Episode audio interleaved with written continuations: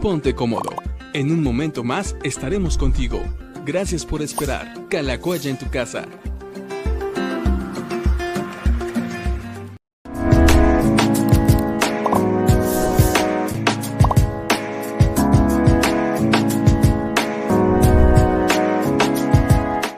Amigos, ¿cómo están? Qué gusto poder verlos. Hoy estamos, hoy buenas noches, podemos decir. Hoy estamos comenzando una hora y media más tarde de lo habitual. Eh, estamos probando nuevos horarios, a ver qué tal, a ver qué tan buena respuesta hay. También teníamos algunos otros asuntos pendientes por acá. Y bueno, pues felices y contentos también de poder ahora apartar este momento de la noche para poder platicar con ustedes. Ya es jueves, ya se acerca el domingo, estamos emocionados también de que ya casi es domingo y bueno, pues ya también queremos, queremos verlo, queremos que llegue el fin de semana, que queremos que llegue el domingo, el primer día de la semana y también verlos a ustedes. Yo sé que también muchos de ustedes andan por ahí en el buen fin, no se hagan, ya vieron, ya fueron a pescar ofertas, ya fueron a ver precios, andan en búsqueda de aquello que han querido comprar. Entonces, pues esperemos que les vaya a todo bien durante todo este fin de semana, que va a ser un fin de semana largo. Y bueno, pues que también Dios los bendiga a todos. A ver que nos platique el pastor cómo le fue también en su asamblea de la OEA, cómo le fue también en su inicio del buen fin, qué tantos pendientes tiene. Yo sé que hoy ha tenido bastantes reuniones juntas, de algunas nos puede platicar, de otras no tanto porque son sorpresa, pero a ver que nos, que nos diga cómo, cómo está hoy. Hola, hola, sí, ya pues aquí extrañando también el poder conectarnos. Eh, pues contentos, sí, también hoy tuvimos un día pesado con los diálogos de la OEA y viendo y siguiendo todo lo que están tomando de decisiones. Apenas hace un par de minutos que terminó también esa transmisión, y, pero también hubo varias cosas también a lo largo del día. Recibimos llamadas de mucha gente en diferentes lugares, asuntos que había que resolver, algunos relacionados con eh, directamente con la iglesia, otros relacionados con otros temas, pero ha sido un día bastante intenso, bastante bonito, así es que aquí estamos con ustedes listos para comenzar con este tiempo de diálogos. Y avísenle a sus amigos que ya empezó, que a lo mejor algunos se desconectaron y pensaban que no iba a haber, pero como dice yo, bueno, vamos a probar este horario a ver qué tal tenemos de respuesta. A ver qué tal, a ver qué tal nos va hoy. Bueno, pues si eh, nos estabas viendo en Facebook, puede ser que tu comentario, si escribiste más bien hace ratito en Facebook, puede ser que tu, que tu comentario ya no esté. Entonces, si nos estás viendo por ahí, que en este momento son casi 30 personas en dos de Facebook, bueno, pues por favor, por ahí escríbanos otra vez para poder, para poder ver. Señor, te damos gracias porque estás con nosotros, porque Sabemos que estamos en tus manos porque siempre nos bendices y permites que iniciemos con este programa. Nos ponemos delante de ti para que también tú nos dirijas, nos permitas, nos des una, buena noche podamos en medio de esta conversación también encontrarte a ti. Te amamos Dios y gracias porque tú eres bueno. En nombre de Jesús. Amén. Amén. Muy bien, bueno, pues eh, iniciando en, con Malú Alzúa, por acá nos estoy diciendo buenas tardes, yo diría buenas noches, Malú, esperemos que estés muy bien. Ella nos escribió, bueno, es que para ella sí eran tarde, nos escribió desde las cuatro y media, hace un par de horas que nos escribió. Buenas tardes, Malú. Lucy Cruz García, esperemos que ahí siga, esperemos que ahí siga.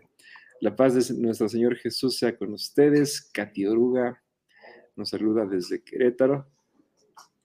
Malú nos dice, espero verlos pronto y qué gran enseñanza la de hoy con la pastora Clarita y sus invitadas. Bendiciones para todos ustedes desde Cotitlán, Izcali.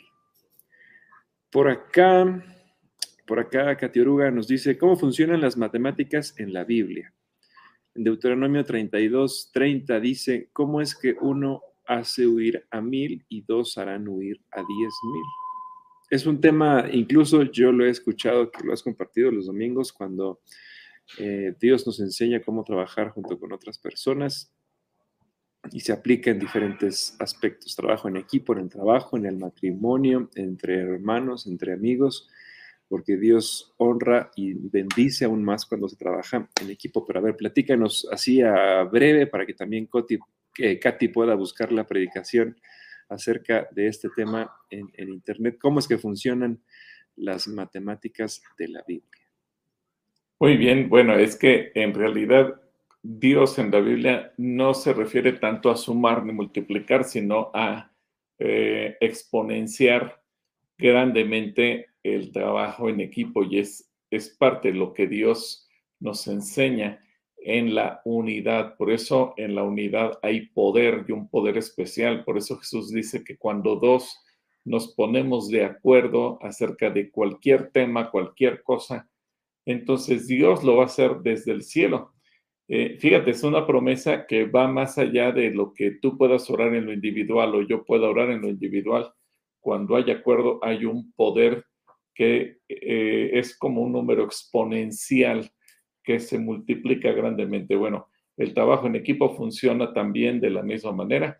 Así que eh, dos, uno pensaría, bueno, ¿cómo funciona uno más uno? Son dos, tendría que hacer huir dos a dos mil pero al hablar de 10.000 quiere decir que eh, se, multiplica varias veces, por lo menos cinco veces eh, se va a la, a la quinta potencia. Y esto es interesante, pero las matemáticas en la Biblia no solamente funcionan para ello, las matemáticas en la Biblia también funcionan cuando tú diezmas, por ejemplo, pensarías con, con el 100% de mi ingreso me alcanza para una cosa, pero cuando tú le das el diezmo al Señor, el 90% te rinde más que el 100.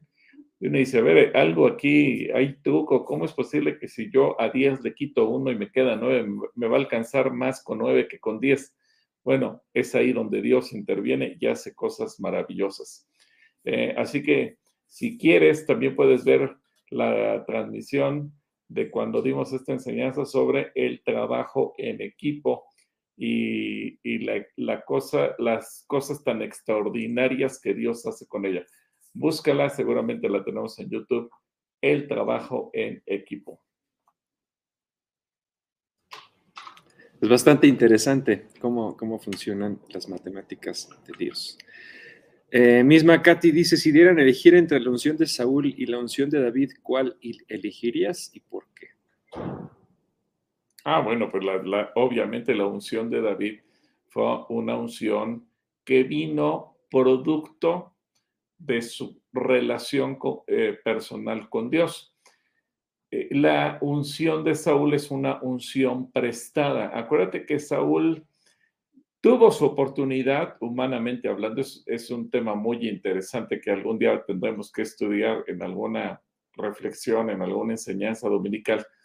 Pero eh, cuando Saúl se acerca con, cuando Samuel se acerca con Saúl, Saúl siempre le dijo, el Señor tu Dios. En cambio, para David era el Señor mi Dios. Por eso es que David te lleva a conceptos tan profundos en los salmos cuando dice, tú eres mi torre fuerte, tú eres mi roca, tú eres mi, hogar, tú eres eh, mi abrigo. Eh, en, en, ti estoy como un polluelo bajo las alas de un águila.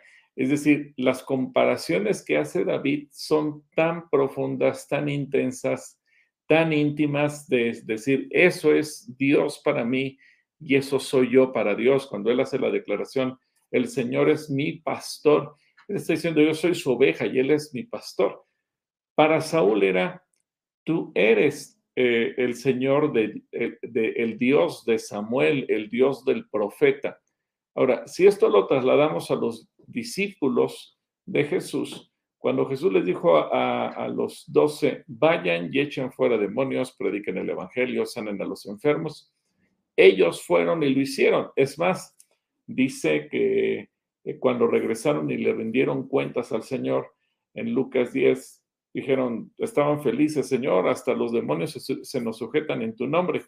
Pero más adelante, mientras Jesús sube con Pedro, Jacob y Juan al monte de la transfiguración, los discípulos están batallando porque no pueden echar fuera un demonio hasta que Jesús baja y Jesús les dice, ¿hasta cuándo los voy a soportar? Hombres de poca fe y en pocos segundos el Señor echa fuera ese demonio. Y entonces los discípulos se acercaron y le preguntaron, Señor, ¿y por qué nosotros no pudimos? Bueno, esa unción era prestada.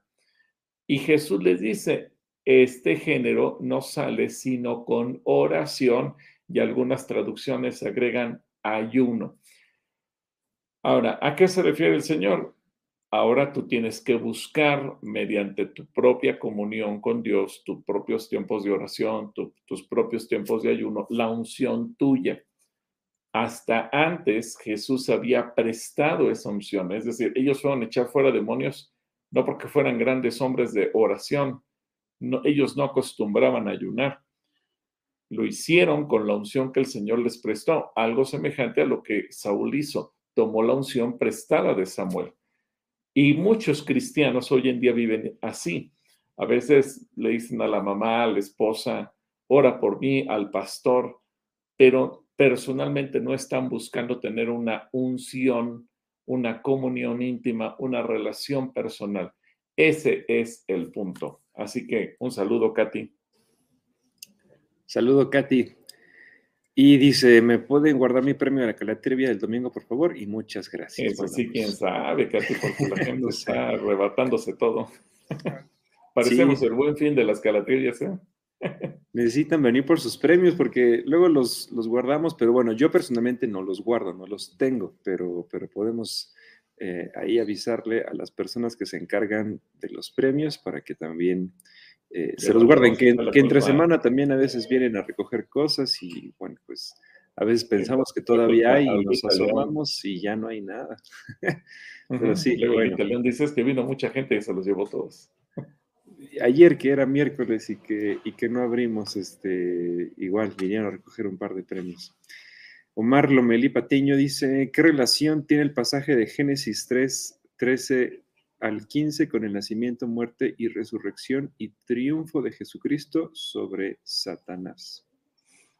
Bueno, ahí en Génesis 3, 13 al 15 es cuando el Señor le dice eh, a, a la serpiente que, fíjate bien, si quieres poner ahí el versículo para que la gente lo lea, a ver cómo lo tienes en la, en la traducción en lenguaje actual, pero eh, acuérdate que Eva le echa la culpa a la serpiente y a la serpiente le dijo que eh, eh, pondré enemistad entre, entre ti y la mujer y entre tu simiente y la suya. Eh, bueno, a ver cómo lo lees ahí, Joe. Ay, ay, aquí, es, aquí está. Dice, Génesis 3, del 13 al 15. Entonces el Señor Dios le preguntó a la mujer, ¿qué has hecho? La serpiente me engañó, contestó ella, por eso comí. Entonces el Señor Dios le dijo a la serpiente, por lo que has hecho eres maldita más que todos los animales, tanto domésticos como salvajes. Andarás sobre tu vientre arrastrándote por el polvo durante toda tu vida. Y pondré hostilidad entre tú y la mujer y entre tu descendencia y la descendencia de ella. Su descendencia te golpeará la cabeza y tú le golpearás el talón. Gracias. Bueno, este es un pasaje profético muy interesante donde toma el tipo de Jesús eh, de una manera simbólica. ¿Por qué? Porque eh, literalmente Jesús, recordemos, es hijo de una mujer, es hijo de María, pero no de hombre alguno, porque eh, María concibió de parte del Espíritu Santo. Así que cuando dice entre la descendencia de la mujer, Jesús es la descendencia de la mujer y eh, Satanás. Y dice que la, Satanás heriría a Jesús, esa descendencia, en el talón. Eh, ¿Cómo lo hirió? Bueno, pues poniéndole a la religión en contra, eh, cuando él es enjuiciado, cuando él es azotado, cuando es escupido, cuando es crucificado cuando le ponen las coronas de espinas en su cuero cabelludo.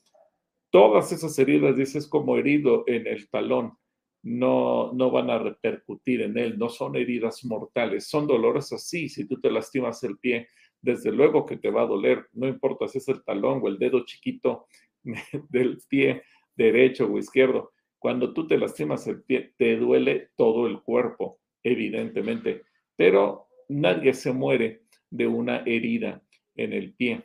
Y a eso se refiere el Señor. La herida que, que Satanás va a perpetrar hacia Jesús no va a ser una herida mortal, porque Satanás no es enemigo para enfrentar a Jesús. Vamos, es el, el enemigo, le tenemos el concepto, él es el enemigo de nuestras almas, pero no es enemigo para Jesús. Él no es la contraparte de Jesús. Él no, no tiene el poder para enfrentar a Jesús. El enemigo no tiene posibilidades de derrotar a Jesús. Y conocemos todos el final escrito en Apocalipsis. Pero Jesús, la herida que le propinó a, Satanás, fue una herida mortal. Por eso dice que los principados, potestades y todos los demonios fueron exhibidos públicamente y derrotados en la cruz. Así que lo que tú lees aquí en Génesis 3 se refiere eh, en una forma magnificada a lo que ocurrió en, la cruz entre Jesús y Satanás, solamente que aquí lo está previendo de una manera eh, profética y simbólica. Eh, en enero vamos a comenzar un nuevo plan de lectura o varios planes de lectura, creo que son 30 planes de lectura que vamos a tener a lo largo del 2022 y todos son chiquitos de 15, 16 días y vamos a ir viendo Jesús a lo largo de la Biblia y este es uno de los puntos que vamos a tratar justamente durante esos días. Así que no se lo pierdan, estén pendientes que arrancamos el primero de enero. Van a estar buenos también esos planes de lectura, que yo espero que estén yendo al corriente. Espero que anden al corriente. Ya, ya casi se termina, estamos iniciando también, bueno, no, iniciamos ya hace rato el último, el último, el último bloque de la, de la lectura eh, anual y se está poniendo, se está poniendo bueno. Olivia Álvarez dice, buenas tardes, Dios, gracias a Dios que mi hijo estuvo expuesto a COVID en la escuela, estuvo en cuarentena, le hicimos la prueba y gracias a Dios Todopoderoso salió negativo. Amén. Gloria a Dios. Y los dice felicidades por la reapertura, un abrazo enorme, un abrazo Olivia y gracias a Dios que tu hijo está bien. Por aquí también tenemos a Honoria García que nos está mandando saludos desde el Chiquihuite. Ah, pues un saludo al Chiquihuite. Espero que también les haya recibido la ayuda, Honoria, y si no, estamos para servirles. Saludos a Honoria. Y por acá Edrey nos dice, ¿por qué en el mensaje de Dios es bueno se volvió a decir que en, se volvió a decir lo que en otros mensajes y en otras ocasiones de que la iglesia tuvo que cambiar la forma de ser iglesia? Pues porque... pero, pero, perdón, perdón, perdón. Continúa diciendo, refutar de que la tecnología era del diablo y salir de un confort que llevaba 500 años desde la reforma protestante, es decir, que la relevancia Ah, es decir, ¿qué, relevancia hay en mencionar todas estas cosas? Bueno, porque fíjate, Edgar, que gracias a eso mucha gente conoció a Jesús. Eh, de otra manera nunca lo hubiéramos alcanzado. A lo mejor gente que nunca hubiera puesto el pie en una iglesia, a través de las redes sociales se contactó con una iglesia no solamente Calacoya, sino muchas otras más que abrieron transmisiones y eso nos muestra que Dios todo lo usa para bien. Cuando desgraciadamente nosotros nos quedamos sin hacer nada, bueno, perdemos eh, oportunidades que Dios nos da y creo que es importante que aprendamos a hacerlo. Justamente hoy tuve una entrevista de un diario de Miami y con todo este asunto que ahorita se está llevando a cabo un congreso de comunicadores, porque querían saber justamente qué es lo que hemos hecho como iglesia digital y cómo nos ha ido con esta fiesta de reapertura. Así que yo espero que todo esto pues pueda, pueda ser de utilidad y de bendición para todos. Pero creo que es relevante porque para muchos la pandemia fue terrible, fue mala. Muchos vieron la, pandemia como la ocasión para que la iglesia se cerrara. Muchos vieron la pandemia como algo negativo. Eh, maldecían el día en que se anunció la pandemia, estaban en depresión, decían que querían borrar el año 2020 de su calendario personal, etcétera, etcétera. Y nosotros hicimos referencia de que aún lo que parece malo, Dios lo usa para bien. Y en este caso, pues tendremos que considerar todo lo que Dios hizo con la iglesia. Así que, Edgay, adelante y Dios estará contigo.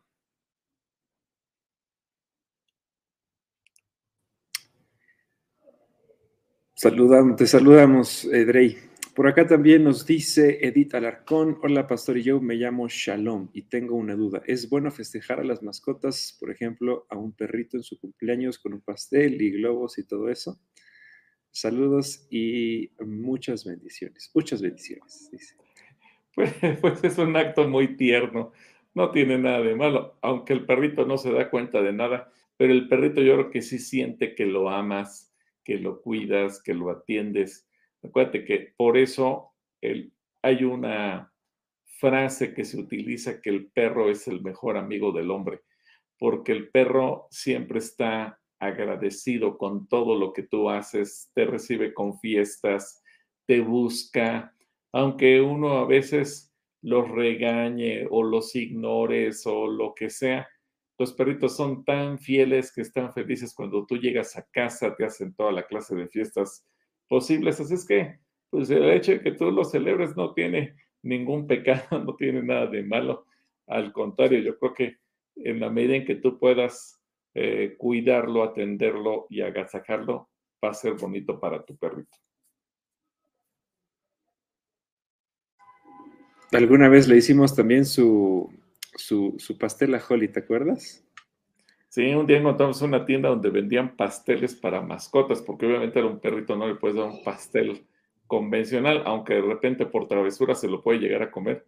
Pero yo no sabía que había pastelerías especializadas en mascotas y bueno, aprovechamos y le compramos su pastelito también. Bueno, por cierto, esta, esta semana fue el cumpleaños de... No, esta semana no, fue hace ya un par de meses y esta semana se dio su festín porque alguna de mis hermanas había comprado hamburguesas, la dejaron en la mesa, fueron a lavarse las manos y cuando regresaron había pan, pero ya no había carne de hamburguesa. Entonces se comió sus, se comió como tres o cuatro carnes de, hamburguesa de la mesa. Bueno, a ver si estoy buscando las fotos, si las encuentro un ratito, te la, te la enseño. Shalom. Por acá nos dice, ah, ya, rectificó. Muchas bendiciones. Elizabeth Nieto, buenas tardes. Eva Soto también nos está saludando. Neima Candy de la familia Colina. Les mandamos saludos a todos. Charlie.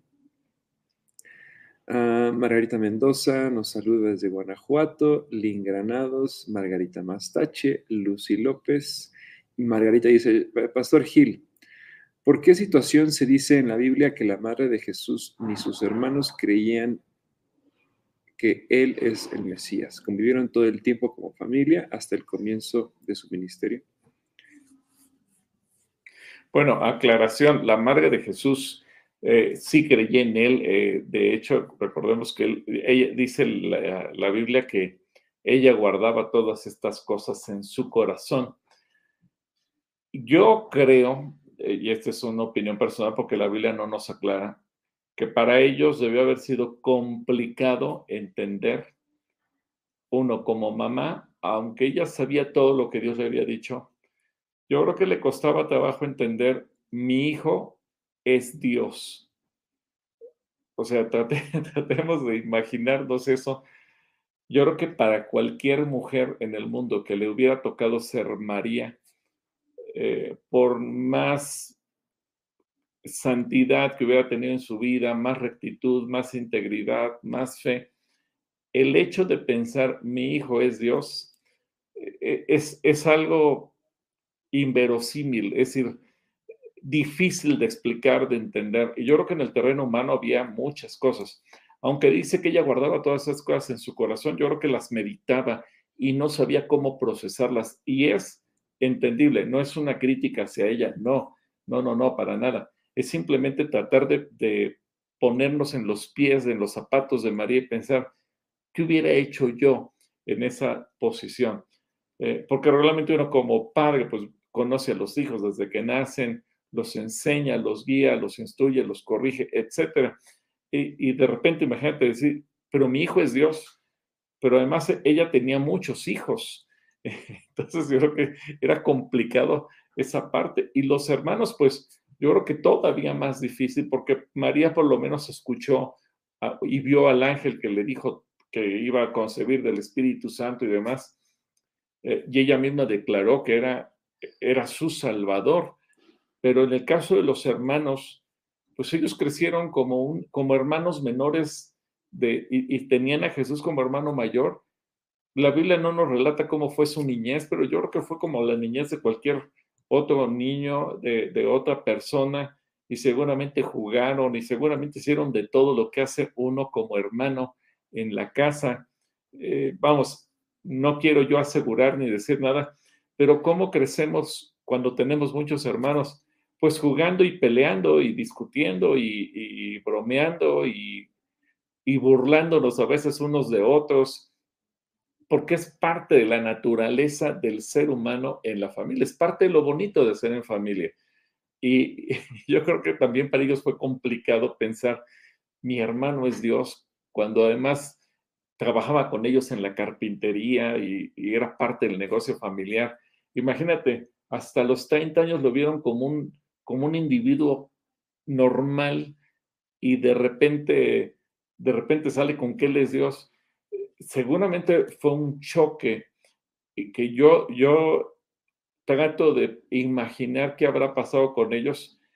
Por eso dice que de alguna manera hasta como que se burlaban, oye, bueno, tú dices pues, que la gente te conozca, pero yo me, pienso, no porque ellos fueran pecadores, malvados, eh, no, sino más bien porque en el terreno humano les costaba trabajo entender que su hermano mayor era Dios. Digo, uno puede querer mucho al hermano mayor, respetarlo, etcétera, pero tener un concepto de que el hermano mayor es Dios, yo creo que para ellos fue un, cortocircuito mental, emocional, espiritual, y era complicado entenderlo. Así que eh, yo, yo lo veo y trato de, entenderlo, no de criticarlos, porque finalmente, eh, repito, trato de, pensar qué, qué me hubiera pasado a mí, yo qué hubiera hecho, y es un ejercicio interesante, ¿no? y seguramente no la pasaron muy bien eh, en ese sentido, de poder entender el concepto de que el hermano mayor era Dios. Seguramente fue algo muy complicado. Bueno, el tema de, la mamá eh, en The Chosen lo retratan muy bien, porque ahí puedes ver personificada la mamá y, también la clase de pensamientos y sentimientos que ella llegaba a tener. Saludos a Margarita. Eh, Chivis Rodmo también por aquí nos saluda. Ángel García también. Chivis Rodmo dice, ¿podría poner el número del psicólogo Neftalí? A ver, aquí está el teléfono de nuestro amigo Neftalí. Neftalí. Aquí lo tenemos. Mm, aquí está. Neftalí Castro, 55 12 59 70 20. Muy bien. Continuamos por acá. Nos dice Politoneria, nos está mandando saludos también. Ángel García Pastor, en el episodio de la semana pasada y en esta hay hermanos que yo escribimos varias preguntas, pero parece molestarle a Eric Olarte. ¿Qué podemos hacer en esta situación? Saludos y Dios lo bendiga. Pues pues de, las dos, no pongan tantas y no se enojen. Y con eso se solucionan ambas, ambas partes. ¿Tú, qué piensas? Sí, sí, nos gusta recibir preguntas, pero bueno, tratemos de mediar y, todo el mundo escriba preguntas. Ahora, la semana es el martes, más bien no respondimos preguntas porque nos dedicamos a leer los comentarios de la fiesta de reapertura y la semana pasada fueron programas dedicados a casa asistencia Así que se acumularon. aunque la gente haya escrito muchas preguntas, se quedaron en el tintero. Ahora trataremos de leer algunas, así que Ángel manda algunas y, bueno, Eric, seamos pacientes y que podamos leer las preguntas de todos. Muy bien, por acá Otoño López manda, dice buenas noches, Deyanira Cortés, Shalom, Leticia. Por cierto, tengo un saludo para Deyanira Cortés de unas personas de Querétaro el viernes que estuvimos por allí en la noche y el sábado en la mañana. De, nos dijeron que le mandaban muchos saludos a Deyanira, así es que Deyanira es famosa por todos lados. Muy bien. Leticia Rangel, eh, Pastor Rocha y Joe, les mandamos un fuerte abrazo lleno de cariño y bendiciones. Elisheva y mi mamá Leti desde Querétaro. Gracias, muchas gracias. Mercedes Mantecón también por acá nos está saludando. Que Dios nos bendiga. Ofelia Palomino. Ahí saludos a Tere y a, su hija. Ah, Carlos de la Colina por acá nos dice. Mis queridos y estimados y, yo, un abrazo y saludos a la congregación. Eric Olarte exige poner orden a Idrey. Ya lo voy a venir desde hace tiempo. bueno. ¿Qué, qué, hacemos? ¿Qué decimos? Yanira Cortés también nos está saludando de nuevo. Elizabeth Fernández, nos vemos el domingo, primero Dios. Bendiciones. Acá nos vemos, Elizabeth. Isabel eh, Ávila nos dice bonita tarde. Pastor y yo, muchas gracias. Rosa María, eh, perdón, amistad, restauración. También nos manda saludos. Mercedes Matecón. Dios bendiga grandemente. Felipe García Pérez, saludos Felipe. Lupita Zamora. el pastor Yahan nos dice, la gracia nos, libra del juicio final. Acuérdate que por la gracia del Señor seremos salvos y perdonados. Y, esa gracia es justamente la que nos va a llevar a la liberación de ese juicio. Y digamos que aunque eh, en trámite como en la escuela cuando dicen hay examen, pero si tú tuviste una excelente calificación, serás exento o en el examen te pondrán 10 eh, eh, en, en, etiqueta, en el papel, el examen se dio, aunque tú ya tenías garantizado el 10. Digamos que al final el juicio se va a ejecutar sí o sí, pero justamente quienes eh, tenemos a Cristo en nuestro corazón, quienes nos hemos refugiado en Él, quienes creemos en su perdón, quienes nos hemos arrepentido de nuestros pecados y lo hemos hecho nuestro Señor y nuestro Salvador personal, esa gracia nos garantiza que el juicio lo pasaremos bien y nos permitirá entrar en la eternidad. Un saludo, mi querido Yahan, hasta, eh, hasta tu tierra allá en el norte del país. Catiaruga dice, aquí sigo. Rosa María Muñoz manda saludos. Rubén de Luna, mandamos saludos a, Rubén. Después le, le, contamos cómo nos fue. Elizabeth Edith Ortiz, perdón. Muy pronto los visitaré. ¿Cuánto las horas? Cuento las horas para llegar a su casa de Dios. Soy de Mérida, Yucatán. Bueno, Edith. Ah, gusto, Edith. Pues mientras sigue conectando a las transmisiones. Y también por ahí, eh, en Mérida, tenemos a, Carlos Anduce, buen amigo, por ahí, por ahí andan. Entonces, mientras también puedes ir con Carlos Anduce. Mónica, vite, vite, Dios eh, bendiga al hablar. ¿El hablar en lenguas existe en nuestro día en la actualidad? Sí, pero a ver qué te dice el pastor. Sí, pero ese tema no lo voy a contestar hoy porque el domingo vamos a hablar de los regalos del Espíritu Santo, así es que no te lo pierdas, mi querida Mónica. Ah, bueno, pues está interesante, ¿no? Para poder verlo el domingo. Ah, Malú dice, aquí sigo, Pastor Gilberto y yo, buenas noches, saludos de Cautitlán, ya los veo en la televisión y decía, ¿a qué hora empieza?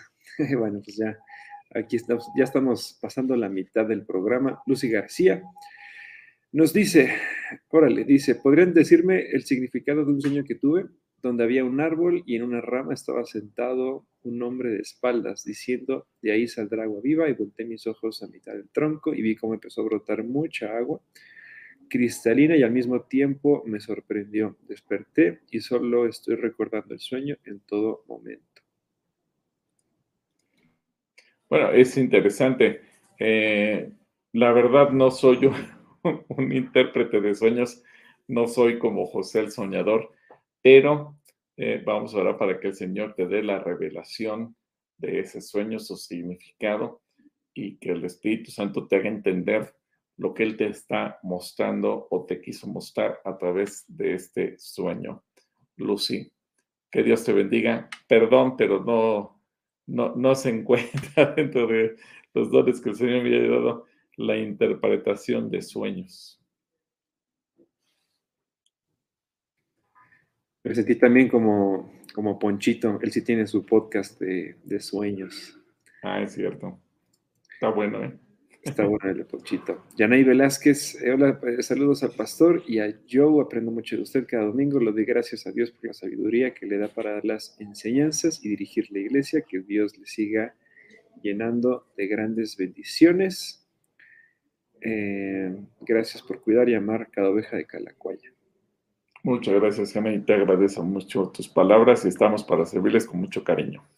Y Hanay, me regaló este que tengo aquí, mira, aquí está. Ese de ahí me lo regaló Hanay. Mónica Vitevite dice, ¿los cristianos podemos festejar la Navidad o que sabemos que Jesús no nació en esas fechas? Y otra pregunta, ¿podemos poner luces o esferas eh, nochebuenas? Ven las transmisiones que tuvimos en diciembre del 2020, ahí le dedicamos como tres o cuatro programas a esto, ¿no? sí, como cuatro, si no me recuerdo. Fueron cuatro programas. Vimos el, tema de Saturnal y Navidad. Y Navidad, esferas, pino, regalos, ponche, rosca, tamales. Vimos todos los temas que quieras eh, y que desees saber, Mónica. Ahí están sí, fueron como cuatro programas. Leticia Ramírez, Dios les bendiga, hermanos eh, Gil, Joe y Gil. Una duda. Si en casa de tu papá hay necesidad y yo puedo ayudar dándole mi diezmo, ¿es correcto o lo tengo que llevar a la iglesia? Bueno, el, diezmo y la ofrenda son dos temas completamente diferentes. Entonces, uno no contraviene al otro. Eh, diezmar no significa que no vamos a ayudar a nuestros padres y, y ayudar a nuestros padres no significa que no vamos a diezmar. Eh, a ver, hay una escritura en Marcos capítulo 7, versículo 11 Marcos capítulo 7, versículo 11 al 13. Marcos 7, del 11 al 13. Eh, si yo pone ese versículo, creo que ese se explica por sí mismo. Eh, y obviamente son dos temas completamente diferentes. El, el diezmo es para Dios, el diezmo lo entregamos vía la iglesia la ofrenda, la ayuda a nuestros padres o a cualquier otra persona es una ofrenda que lo podemos hacer de manera voluntaria, pero no puedo decirle a Dios, Dios, lo siento mucho, como hubo mucha necesidad en otro lado, el diezmo lo di por allá. Eh, no, no podemos hacer ese tipo de negociación con Dios. Eh, a ver, Joe, ¿qué dice? Dice, sin embargo, eh, Marcos 7 del 11 al 13. Sin embargo, ustedes enseñan que un hijo no tiene la obligación de ayudar a sus padres. Si les dice, no, si les dice, no puedo ayudarlos porque todo lo que tengo se lo he ofrecido a Dios, de esa manera desobedecen los mandamientos de Dios para seguir sus propias enseñanzas y hacen muchas otras cosas parecidas a esta. Así que lo que aquí Jesús nos enseña es la ayuda que le podemos dar a nuestros padres es independiente de lo que nosotros le damos a Dios. No podemos mezclar una cosa con otra, no podemos eh, eh, negociar o quitar un dinero y ponerlo en otro lado. Ni, ni puedo quitarle el dinero a mis padres para dárselo a Dios, ni puedo quitarle el dinero a Dios para dárselo a mis padres. Son temas que no podemos mezclar y en una correcta administración tendríamos que dar a cada parte, a cada quien la parte que le corresponde. Por eso Jesús dice, denle a César lo que es de César y denle a Dios lo que es de Dios. A cada cual la parte que le corresponde. Y Dios te va a bendecir indudablemente. Nunca te va a faltar absolutamente nada. Es parte de las matemáticas de Dios que hablábamos hace ratito. Erika Nava por acá nos está saludando, dice, ¿cada cuánto debemos ayunar?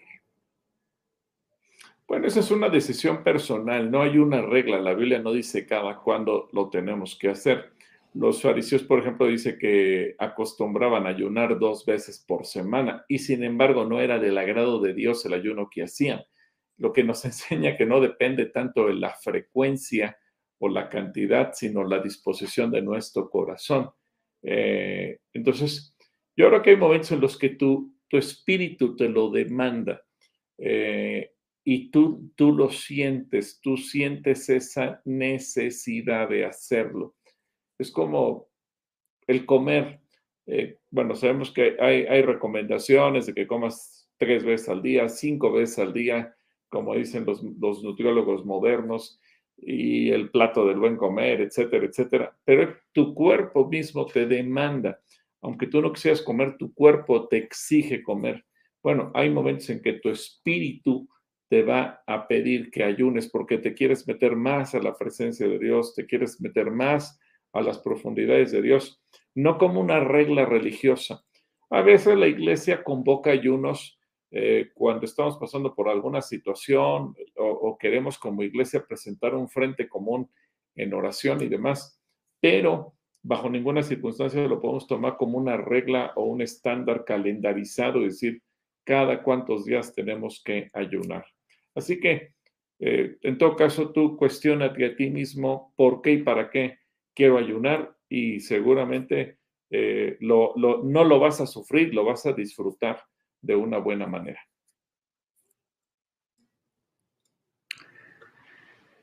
Leticia Rangel dice a mí también guárdenme mi premio, por favor. bueno, muy bien. Isaías Juárez, ¿cuántos servicios va a haber el domingo? De dos servicios, Isaías, en los mismos de toda, eh, de toda la vida. Dulce Castillo Nieto dice, Ori Pastor, y yo soy Neymar. Mi pregunta es, ¿David era chaparrito cuando se entregó, cuando se enfrentó a Goliat? Eh, ¿Él creció más o se quedó chaparrito? Buena pregunta que hace la escritura. No, realmente la, el tamaño promedio en aquel entonces en Israel no era gente muy alta. Eh, de Saúl, por ejemplo, sí llama la atención y dice que sobrepasaba a todos los israelitas del hombro hacia arriba. Es decir, Saúl era una persona alta. En el caso de David ya no se menciona más acerca de su estatura, pero ¿cómo sabemos que todos eran chaparritos en aquel entonces por los registros arqueológicos? Eh, por ejemplo, eh, todavía se han encontrado tinas de baño de aquel entonces. Se han encontrado restos de los muebles que eran de piedra y todos refieren a que era, eran tamaños pequeños. Es más, yo te aseguro, Neima, que eh, tú no cabrías acostada en una de esas muebles porque era gente pequeñita. Eh, seguramente a lo largo de los años el, el ser humano se ha ido desarrollando en estatura y demás, aunque siempre ha habido gigantes, sí, pero eh, la generalidad no era gente tan alta. Mira, simplemente como lo vemos los mexicanos, si hiciéramos un estudio de cómo era la generación de nuestros abuelos o bisabuelos y cuál es la generación actual, aunque seguimos siendo mexicanos hoy, quizás por los procesos, la alimentación o por lo que tú gustes y mandes, las generaciones actuales son más altas en promedio que las hace tres o cuatro generaciones. Entonces, eh, David no tiene nada de malo que haya sido chaparrito, nunca fue una persona que se sobresaliera por su estatura, sino más bien por su capacidad de conectarse con Dios.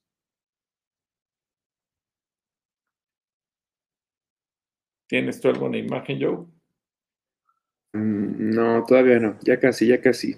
Por acá Fernanda Lucero nos manda saludos, mandamos un saludo. Estamos también orando por tu bisabuelita y espero que ya se haya podido orar por ella personalmente. La hermana Ofe iba a ir a visitarla y, poder ministrarla.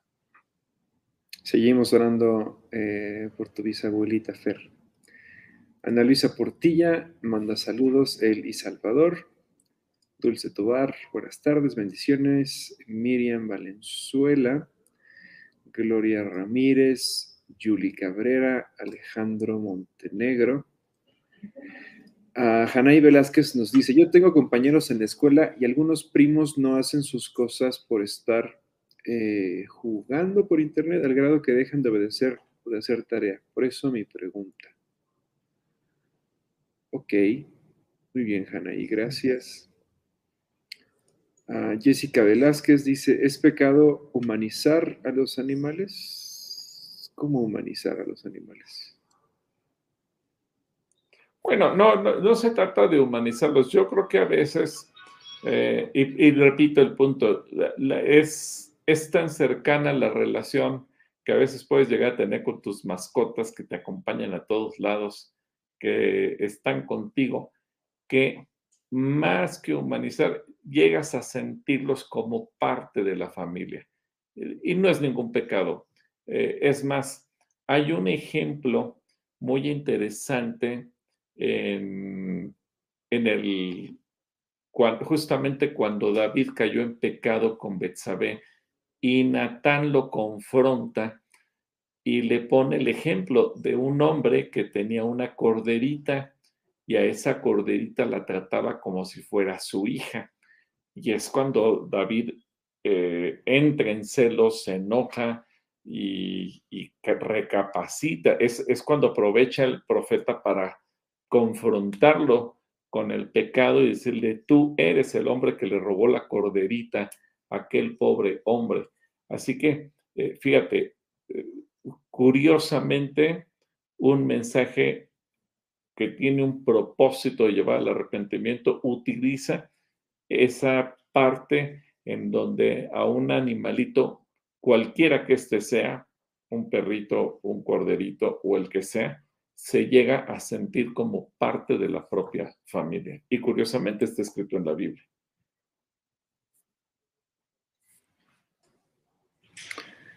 Ofelia nos recuerda los servicios que son muy bien a las 8 y a las 11 del día. Ofelia Hernández, eh, por acá nos dice, bendiciones, Pastor Gilberto y a Joel, no nos perdemos eh, en las familias, diálogos con el pastor. Ah, pues un abrazo a la hermana Ofe. Saludos a la hermana Ofe y a toda la familia Hernández. Eh, Diego Juárez nos dice, pastor, una pregunta. ¿De malo, es malo más bien jugar fútbol en las maquinitas? No, no tiene nada de malo, pero aquí aplicaría lo que a veces vemos en los comerciales de televisión, ¿no? Eh, eh, nada con exceso, todo con medida. No tiene nada de malo que tú te pongas a jugar pero el problema sería que las 24 horas del día o todos los, todos los días estuvieras jugando o ya no cumplas con tus responsabilidades como hijo o como en el caso de la gente casada como esposo o como estudiante o como lo que tengas que hacer por estar jugando. Ahí ya se convertiría en un vicio. Yo creo que no tiene absolutamente nada, nada, nada de malo. No es pecado jugar. Pero el problema es que a veces nosotros nos vamos a los excesos. Es como si me preguntas, ¿es pecado comer? No, no es pecado comer, es una necesidad del ser humano. El problema es que hay gente que cae en el pecado de gula, entonces todo el día se la pasa comiendo. ¿Es pecado jugar? No, no es pecado jugar. Dios nos hizo con la capacidad de distraernos, divertirnos y jugar. El problema es cuando nos vamos al exceso de que todo el día queremos estar jugando. Y como ese, te puedo poner infinidad de ejemplos de lo que no es malo pero nosotros los seres humanos nos encargamos de hacer lo malo. Entonces, mientras tú lo hagas con equilibrio y dándole a cada cosa su lugar, juega y no tienes problema.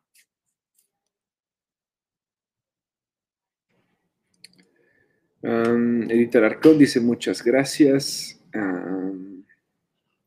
Ofelia dice que ya se va porque va a su curso. Muy bien, que bueno que va a su curso.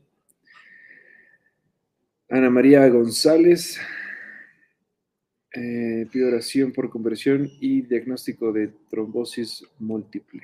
Oramos por Lilia González. Lilia González. Chivis Rotmo manda saludos. Gracias, Chivis. Debbie FH. si me pudieran facilitar los números telefónicos de calacuaya.com. ¿Usted sabe los teléfonos de Calacuaya? Sí, tenemos dos líneas de conmutador, el 55, acuérdense que ahorita hay que agregarle a todo el 55, el 53 66 1600 y el 53 61 17 11. Ahí, los tienes en pantalla, tómale foto. Muy bien, bueno, ahí están los teléfonos de Calacuaya. Desde Chihuahua, eh, Gabriel Villanueva, le mandamos un saludo a Gabriel. Saludos a Gabriel. El buen Gabriel, que luego viene a comer hamburguesas. Es a lo que viene a la Ciudad de México a comer hamburguesas. mandamos saludos. Eh, Ana Ivonne Ramos Dueñas, buenas noches desde Querétaro. Ya tenemos gente de todos lados, qué bueno. Diego Juárez, pide oración por su mamá, que le vaya bien en su economía. Entonces oramos por la mamá de Diego. Eh, Guadalupe Silvia, oración por Ricardo Moreno de 30 años, es mi hijo por protección, no es salvo, pero intentaron picarlo. En esos momentos, por reunión de trabajo, está con esas eh, personas, por favor, oración por él. Bueno, oramos por Ricardo. Ah, Margarita Mastache, en Antiguo Testamento se diezmaba en especie, Levítico 27, 30 y 32. ¿Podemos nosotros también diezmar en especie? Sí, porque finalmente eh, creo que también tenemos que tener en cuenta que es todo va en función de la economía.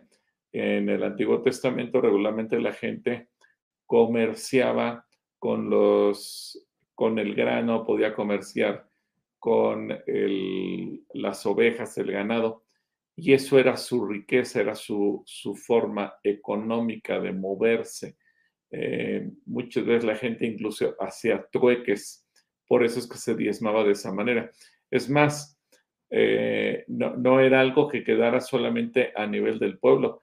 Recordemos que el propio Salomón hizo trueques para conseguir eh, mucho material para la construcción del templo. Por ejemplo, él consiguió del rey Irán madera, mano de obra especializada con la madera y demás, vamos a decirlo en términos actuales, carpinteros, eh, mano de obra especializada, y a cambio no le dio dinero, sino que le dio ciudades, porque era lo que él tenía en el territorio de Israel y a veces él, compraba y vendía y traía pavos y demás.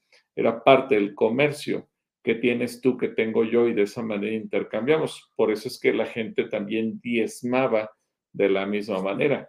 Y como los sacerdotes tenían que ir y, y comer eh, ya fuera del pan que tenían que hacer, necesitaban eh, granos o de la carne que tenían que ofrecer en los holocaustos y necesitaban las ovejas, obviamente el, diezmo era también en especie y fungía también para cumplir con las responsabilidades dentro del templo. Y cuando Moisés pidió la ofrenda guiado por el Señor para construir el tabernáculo, pues pidió que la gente llevara tela y que la gente llevara eh, todos los materiales apropiados para pintar la tela, para hacer los muebles, etcétera, etcétera. Eh, si él hubiera pedido dinero, pues evidentemente que en el desierto no hubieran tenido eh, algún almacén de esos que hay hoy en día que te venden todo para poder comprar lo necesario para construir un tabernáculo, Moisés no tenía acceso a eso. Así que la ofrenda tenía que venir en especie. hoy en día si alguien se dedica a alguna situación con la cual pueda diezmar eh, en especie, desde luego que lo puede hacer, no habría ningún problema.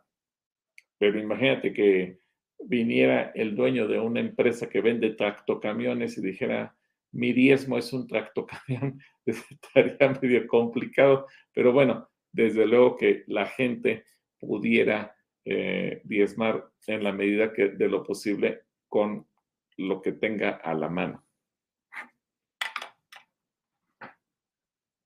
Hoy tenemos varias preguntas acerca del diezmo. Esa ya fue creo que la segunda o tercera. Y por aquí hay otra, Isabel Ávila, que dice, hola, bonita tarde. Mi pregunta, pastor, si visitamos otra iglesia, ¿se puede dar el diezmo ahí o se guarda para la casa donde nos congregamos?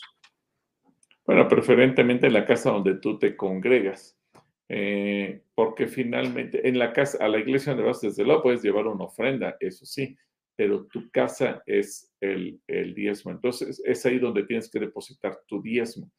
Em, vamos, es como eh, ir a visitar a unos amigos nuestros, les podemos llevar una ofrenda para apoyarlos o bendecirlos. Sí, claro que sí, pero no podrías decir, bueno, hoy toda, todo mi gasto, toda mi quincena, todo lo que tengo que gastar en mi casa lo voy a dejar en la casa de mis amigos.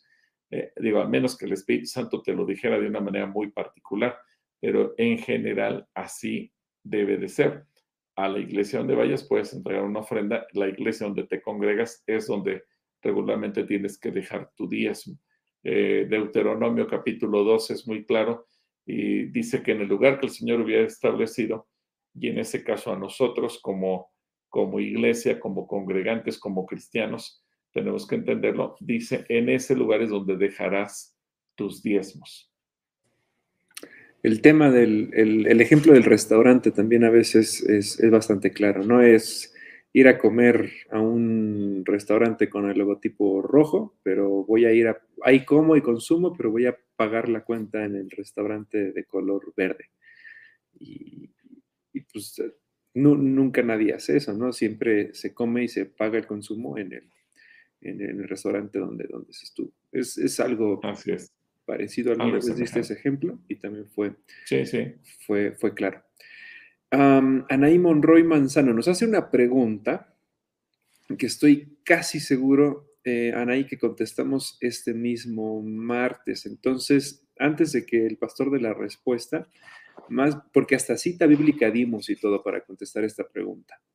Entonces, a ver, ¿quién se acuerda de la respuesta de esta pregunta y que nos la dejen en los comentarios?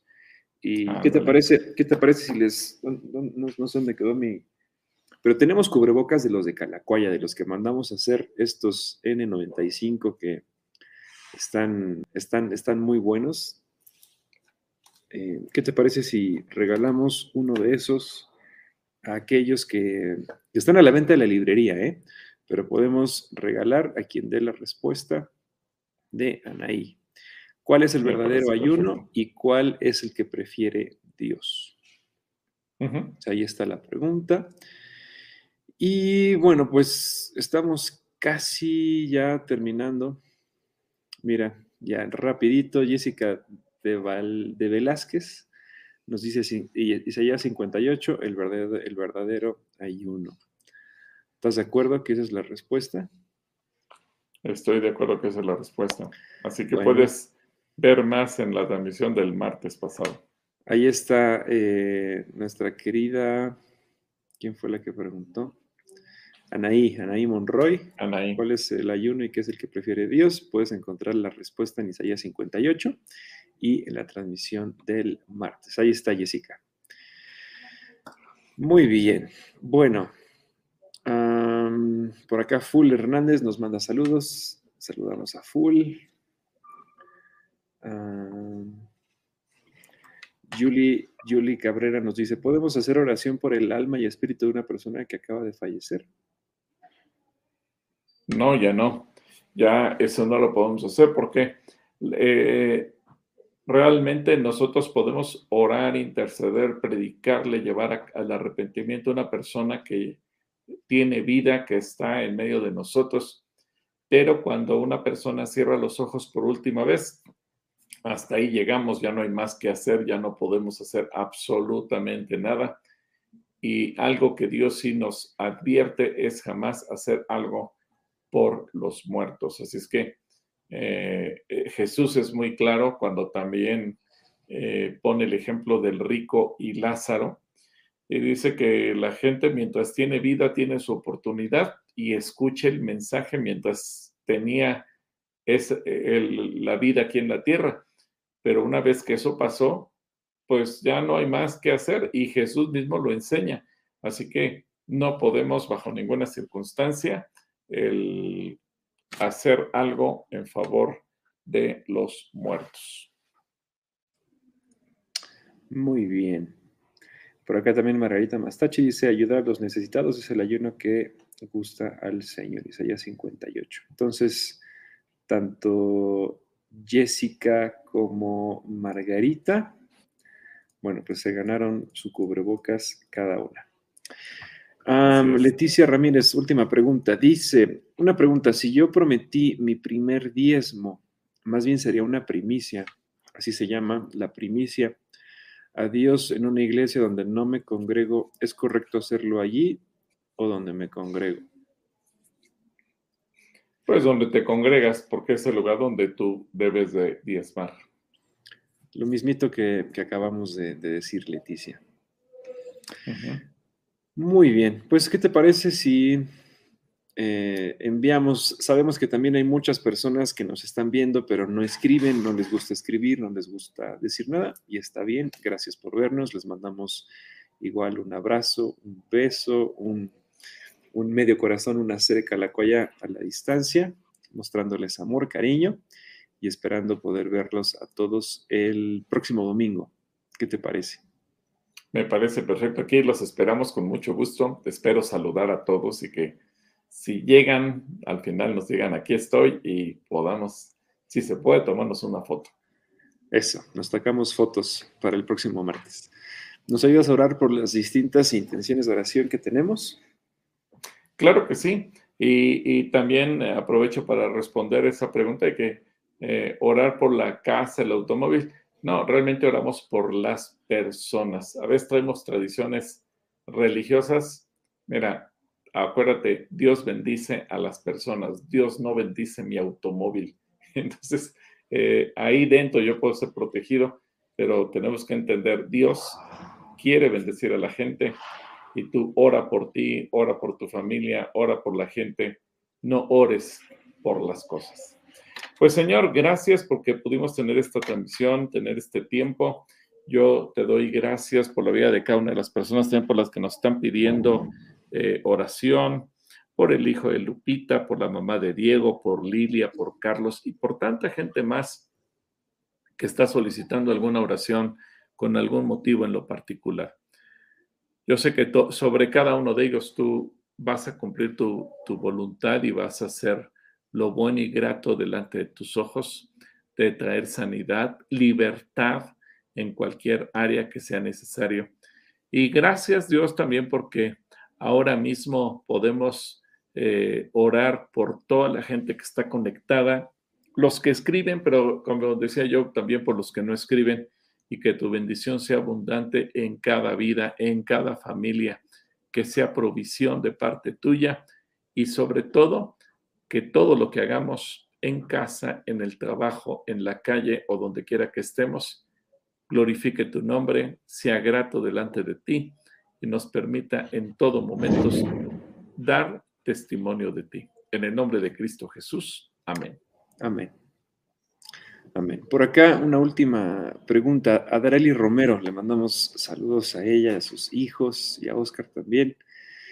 Eh, tiene una duda respecto a casa asistencia. Dice, el domingo dejaron en el parabrisas del auto un formato como un tríplico, un tríptico para ser llenado y hacer compromiso de donación a Casa Asistencia. Como no dijeron nada en los anuncios, por eso pregunto, ¿qué onda? ¿Qué onda con esto del tríptico de Casa Asistencia?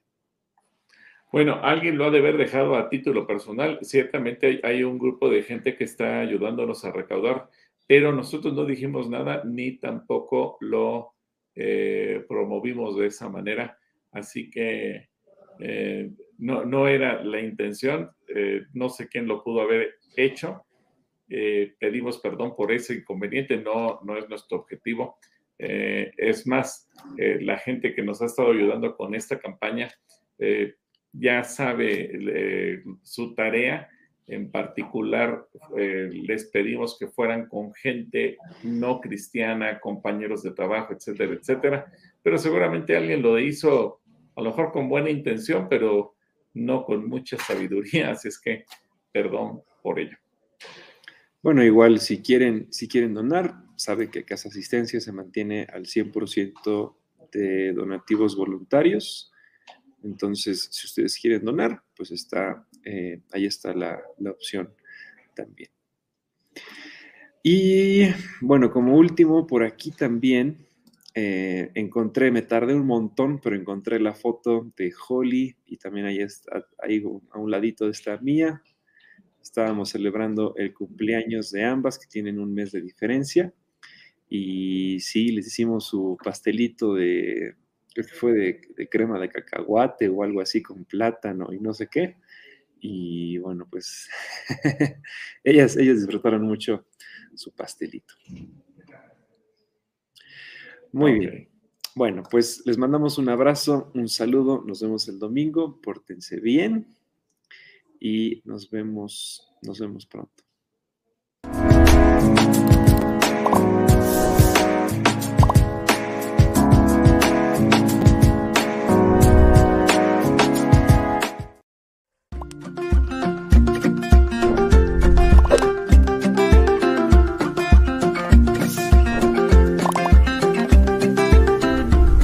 Gracias por estar con nosotros.